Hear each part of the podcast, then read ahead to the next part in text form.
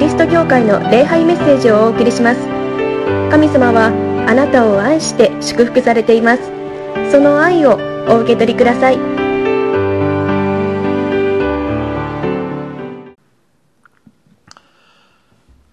2022年度の最初のこの礼拝を持つことができます。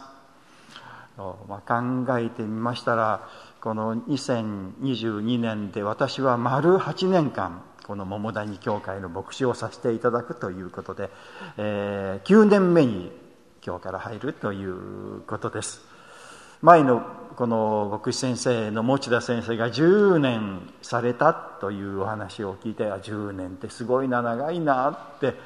うん、到底かなわないななんて思っていたんですけれどもあっという間に8年間が経ってしまったということです。まあ、この間に何ができたのかなと思うと本当に、えー、わずかなことしかできなくて本当に皆さんに申し訳ないなとあの思います。また神様にも申し訳ないなと思います。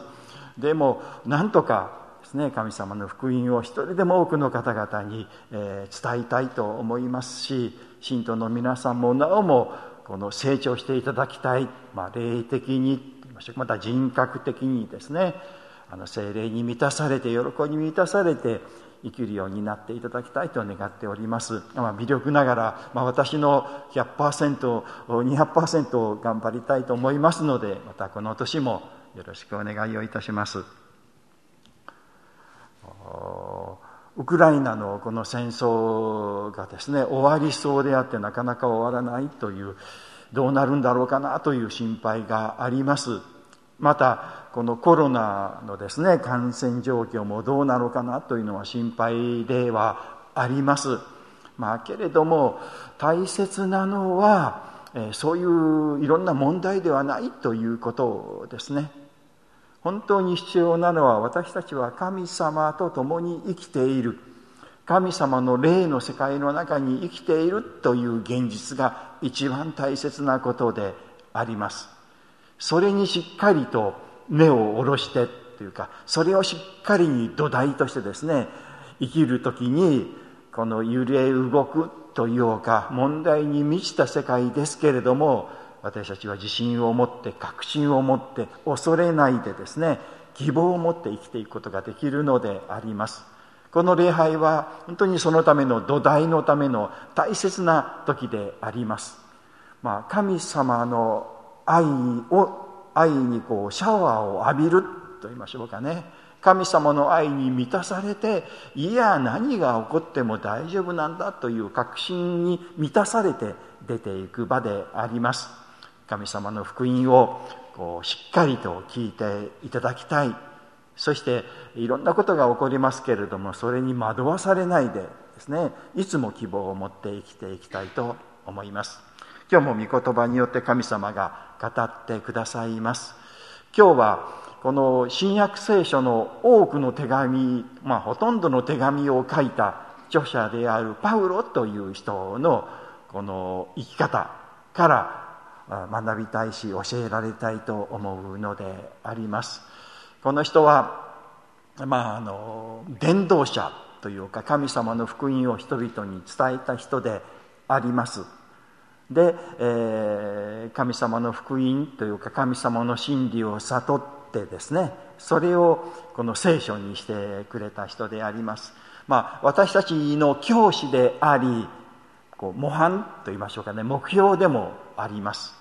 このパウロという方の生き方ね真似したいしそうなりたいしそうするようにと神様が私たちを導いておられるのであります。第一のポイントですね。このパウロという人は福音を述べ伝えた人であるということですね。24節ですね。しかし自分の決められた道を走り通しまた主イエスからいただいた神の恵みの福音を力強く証しするという任務を果たすことができさえすればこの命すら決して惜しいとは思いません。と彼は言っているんですね。福音宣教という働きをしっかりできたならばもう私は死んでも構わないというかこの命は何の惜しいとも思わない、まあ、それほどこの福音宣教という働きは素晴らしい働きを働きなのだということです。でこの私たちですね皆さんあの信徒の皆さんはあこれはパウロという伝道者が言っている、まあ、こういう働きはそういう特別な人の働きなんだと、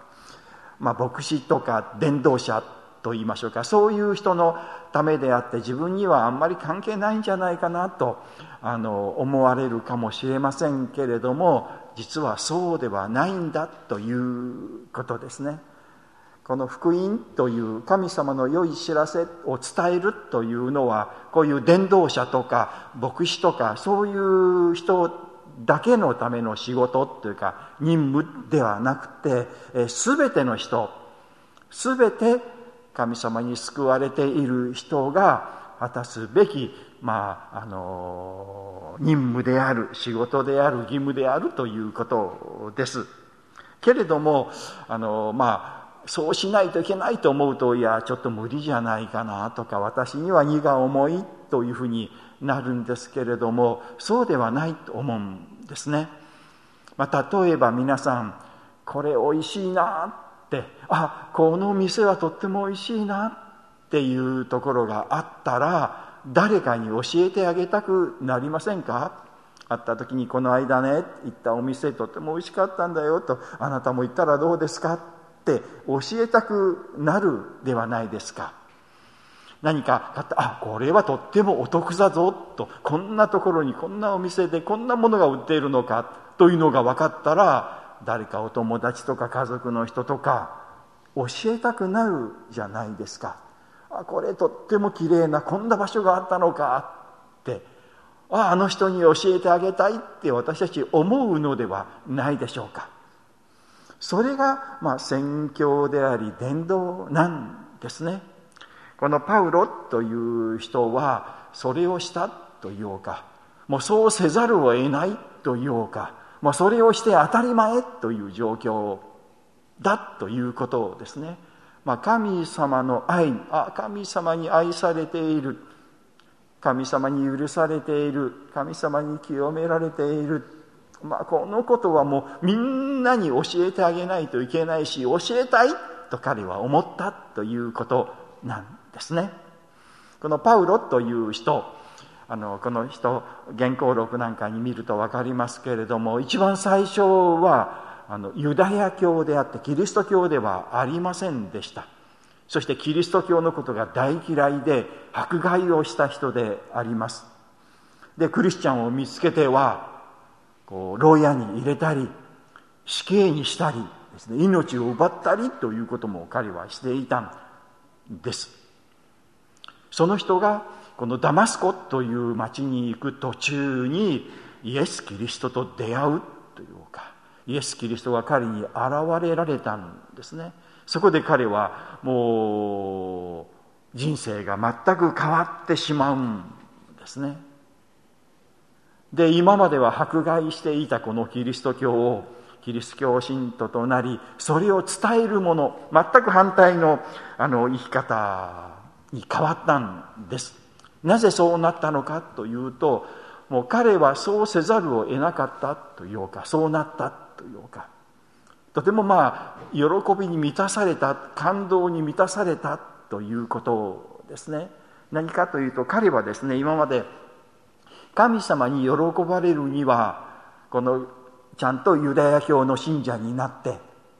で、えー、旧約聖書をしっかり読んで立法をちゃんと読んででそれをこうちゃんと真面目に生きて正しく生きるそれが神様に認められることなんだとそういう人間がいい人間であってそれができない人間はダメな人間なんだと思っていたんですね。けれどもイエス・キリストに出会って分かったんですね。いやそうじゃないんだと。神様に愛されるというのは自分が何をするとか何をしないというのを関係なく神様は憐れんでくださって神様は恵んでくださって何にもしなくても救われるんだということが分かったんですね。もう驚きです。そして別にユダヤ教にならなくてももうどんな人も救われるんだというのが分かってびっくり仰天した。でそのことがとっても嬉しかったんです。で彼はそれを述べ伝え始めた。もうこのことをもう語らずにはいられないという状況ですね。皆さん福音というもの本当に素晴らしいものですよ。皆さんはもう今何もしなくても今この椅子に座ってこのメッセージを聞いておられるまた家庭で、えー、メッセージを聞いておられるそのまま今のあなたそのままで神様を現れんでくださって恵んでくださって祝福してくださるというのです。これが福音ですね。それは私たちだけではない皆さんだけではない。もうこの教会の前を通っておられる人この教会の周りに住んでおられる人この日本に住んでいる人この世界に住んでいる人全てそうなんですよね。神様は愛しておられるし恵みによって憐れみによって救ってくださる。イエス・キリストはそのためにこの世界にやってこられたんだ。もうこのことを知らないで知らないで生きるなんて大損だ。とんでもないことなんだ。彼は述べ伝えたということですね。私たちもこの福音が本当に分かってああそうなんだって。こんなに神様の愛は大きいんだ。神様の恵みはね私の上にも望んでいるしこの世界の上に望んでいるというのが分かるならばもう人に教えたくなるということです。ぜひですね私たち何とかして教えてあげたいですね。けれども急に話してもねこの人何言ってんだって変な人だなと思われておしまいじゃないかなということですね。やっぱりそのところで知恵が必要だしもうタイミングが必要だし語るべき言葉も考えないといけないんですけれどもでもまあそれを考えるのもまた楽しいことではないでしょうか。パウロが福音を喜んで宣教したように私たちもこの宣教の働きもっともっと行いたいなと思うのであります。第2番目ですね。パウロはこの神に対する悔い改めに生きた人であるということをですね。そして私たちも悔い改めに生きるように招かれているのであります。20節ですね。彼がしたことをですね役に立つことは一つ残らず公衆の面前でも方々の家でもあなた方に伝えまた教えてきました。神に対する悔い改めとでここに神に対する悔い改め私たちの主イエスに対する信仰とをユダヤ人にもギリシャ人にも力強く証ししてきたのですと。ここにありますよね。神に対する悔い改めと、まあ、イエス様に対する信仰まず神様に対する悔い改めということを人々に述べ伝えたし彼もその生き方をしてきたということです。悔い改める。神様は私たちに悔い改めることを求めておられるし悔い改めることが必要であります、まあ、悔い改めというとああ私は悪いことしてしまいしまいました。本当に良くない言い方をしてしまいました。これからはそうではない。きちんと真面目に生きていきますよ。というような感じですけれども、まあ、それも悔い改めではありますけれども。この聖書の言う悔い改めはもうちょっとあの深いというかあの違うんですね。この悔い改めというのはあのギリシャ語ではメタノイアというのが使われている。メタノイアというのですね。これはですね考え方を根本的に変えることという意味があります。考え方を根本的に変えて生き方を根本的に変えるということです。今までどういう生き方をしていたかというとですね私はあんまりいい人間ではない正しい人間ではないまあこう犯罪者ではないけれども正しくはない、まあ、神様に対してですね神様私は清い人間です。正しい人間です。間違いのない人間です。ねえー、どうですか？私の全部心を探ってください。悪いとこなんか全くないでしょう。もう誰からも後ろ指を刺されることはありません。もう胸を張っていつもこう生きています。なんていう人はおられるでしょうか？いないと思うんですよね。まあこう叩けば埃の出る身と言おうか、まあ、あの犯罪まではいかないけれどもやっぱり汚れているしあこれは良くないなというかあこれは失敗してしまったなってあ私はこういうところはダメだなと思うことを私たちみんな持っているのではないでしょうか。だから神様に対して胸を張ってですね私を見てくださいなんて言えない。もうこう目を下にかけて申し訳ない。こんな人間です。こんなつまらない。こんな汚れたものです。としか言えないのが私たちではないでしょうか。到底神様に愛される人間ではない。と思う。この考え方が実は間違っているということですね。神様は私たちをこう私たちの在り方関係なしに私たち存在自身を愛してくださっている。ということなんですね。で、私たちを愛して、私たちを救うためにイエス・キリストが来られて、そして私たちを救ってくださった、私たちを愛してくださったということです。ですから、悔い改めるということは、私は神様に愛されない、まあ、このまだまだ汚れているダメな人間なんだという考え方をやめることですよ。こんな私だけれども、こんなつまらない、こんな出来の悪い私だけれども、神様は私を愛していてくださる。私のことが大好きなんだ。私は神様のお気に入りなんだ。と信じること。実はこれがですね、根本的に考え方を変えることですね。これが悔い改めということですよ。私は神様に愛されない人間だという考え方からいや私こそ神様に愛されている人間なんだとメタノイアすると言いましょうかね。考え方を変える。これが悔い改めであります。皆さん悔い改めてくださいよ。私はダメな人間だ。私はつまらない人間だ。私は何の役にも立たない人間だ。まあ私たち日本人は謙遜ですからね、根本的に。まあ自分のことは卑下して卑下して、卑下しているうちに本当にそんな人間だと、こう思ってしまっている。その考え方間違いですよ。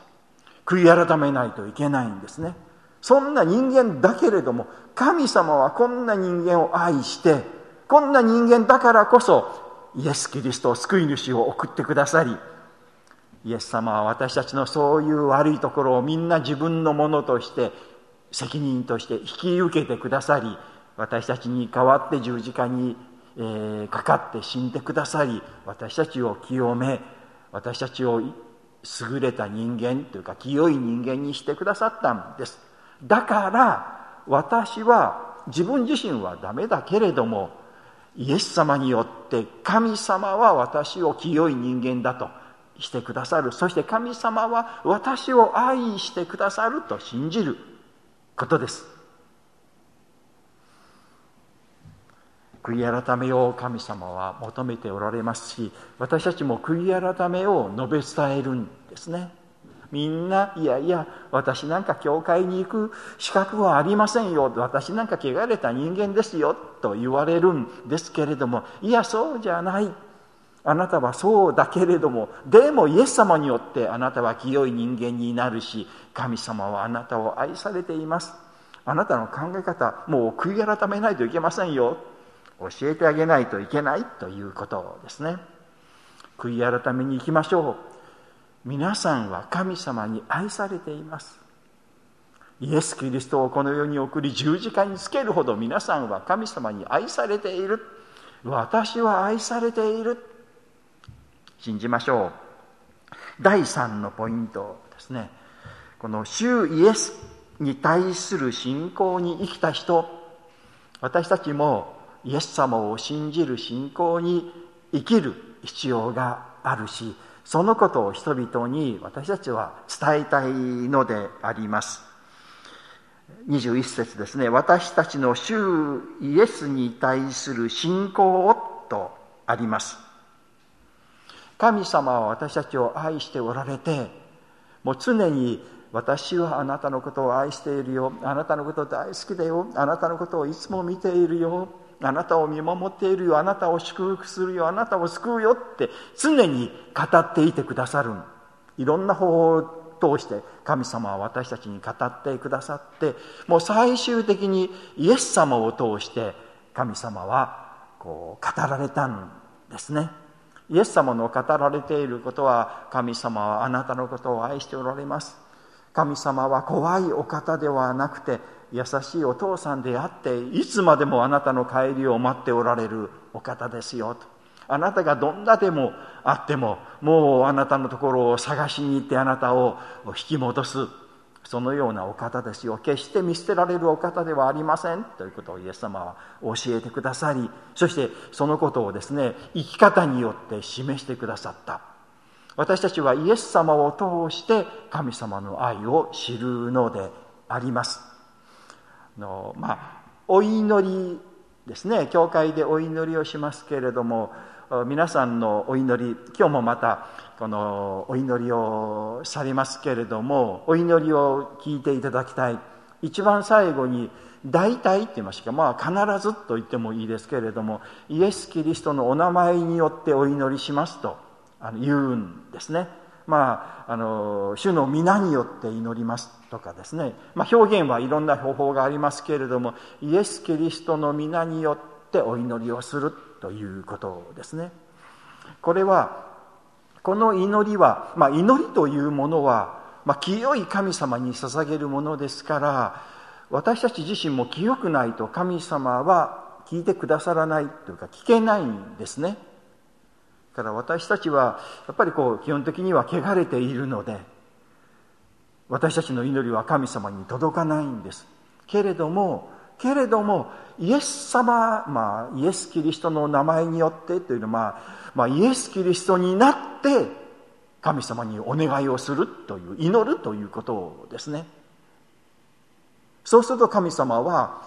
普通の人間は聞けないけれどもイエスという清い人間の祈りなら聞きますよということになるんですよね。ですからあの祈りの最後にですねイエス・キリストのお名前によってお祈りをしますというのはそういう意味があります。まあですね、また違う表現をするならばイエス・キリストという道を通ってイエス様はですね私は道であり真理であると誰でも私を通らなければ神様のところに行けませんと言われたんですね。で私たちは私たちは汚れているんだけれどもイエス・キリストが私たちの汚れをですね自分のものとして代わりに死んでくださったからそのイエス様の十字架と復活という技を通して私たちは清くなるですからまあ神様はですね私たちをまあ直接見られないと考えていただけたらいいと思うんですね。いつも私たちはですね、イエス・キリストという清い方を通して神様は見てくださっている。イエス様が清いので、イエス様を通して見る私たちにも清くなるということですね。で、反対に私たちもイエス様という人を通って、清い方を通って神様のところに行くということです。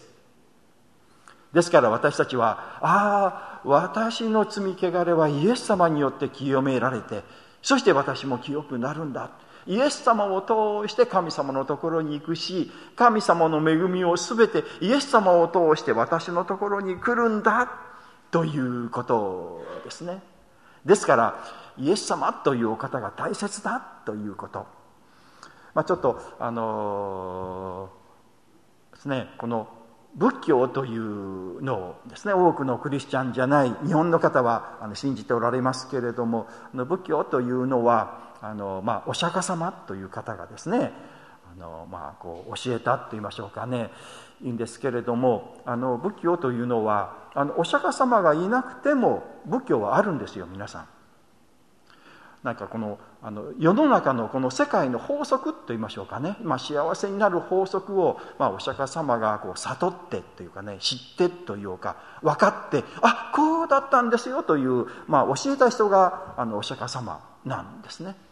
でお釈迦様じゃなくても違う人がああそうなんだと分かればいいのであってそれも十分あり得るんですね。まあ、あのこの物が落ちるって言いましょうかね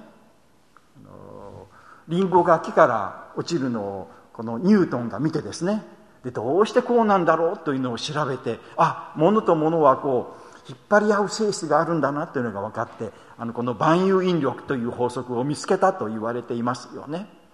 でニュートンがそれを発見したんですけれどもニュートンが発見しなくてもその前から引力というのはあったですね。もしかしたら違う人が発見したかもしれない。だけれどもこの引力というのはある、まあ、そのようなものですね、まあ、仏教というのはそういう感じですね。もうこの法則というのを伝えているというんですね。だけどキリスト教というのはそれとは違うんですね。もうイエスという人がいてこのイエスがいなくても違う人が現れて違うのでも同じなんですよというのではないというのはキリスト教なんですね。キリスト教というのはもうあのイエス・キリストそのものがキリスト教なんですね。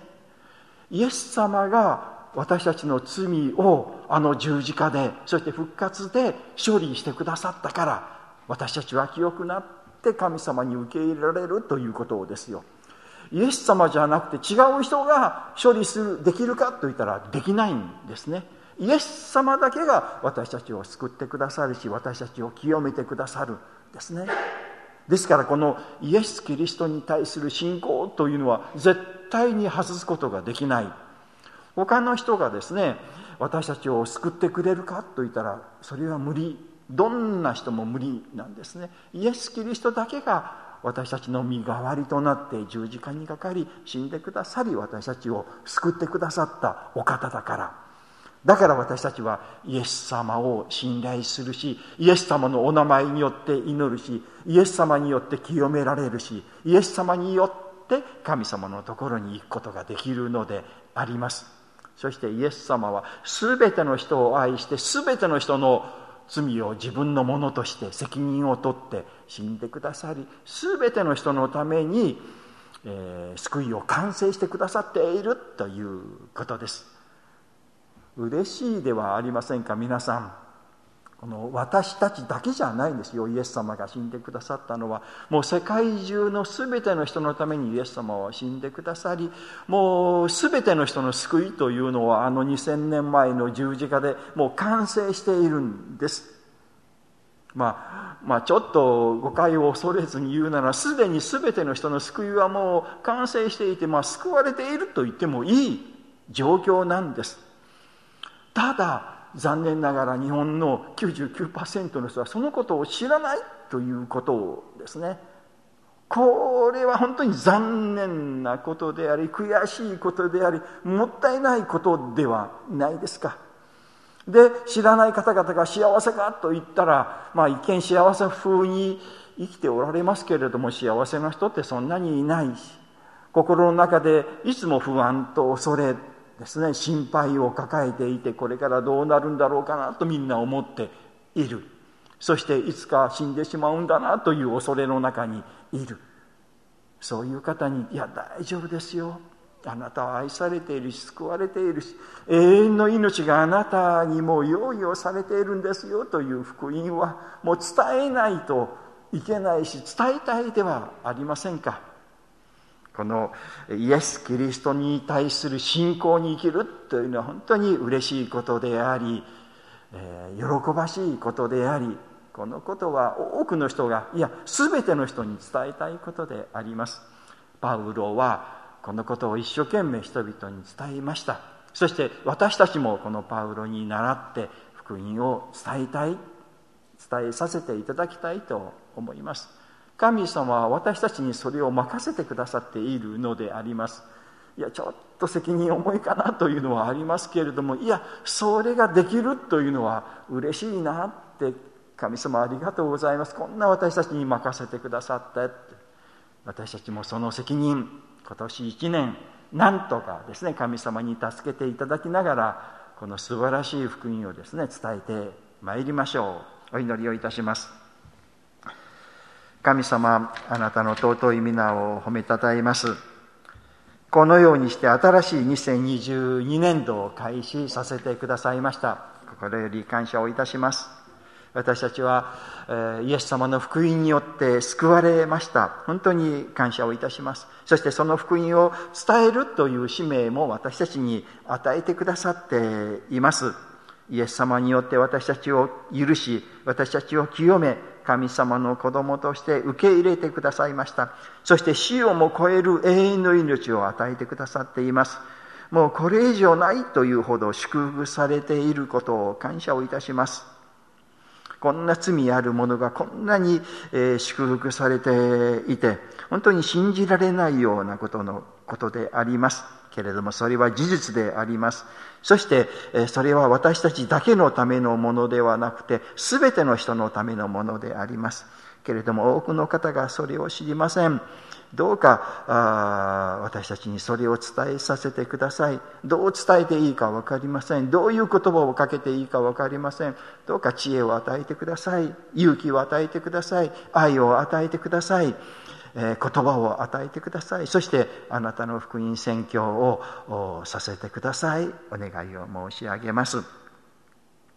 この一週間もあなたと共に生きていきます。いろんな人と出会うことでしょう。どうか愛を持って接し、そして機会があるならば、なんとかこの神様の福音を、イエス様の福音を伝えさせてください。この一年間もこの大阪桃谷教会を豊かに祝福してお持ちください。イエス様の皆によってお祈りをいたします。アーメン。じゃあしばらく成長の時、目想の時を持ちましょう。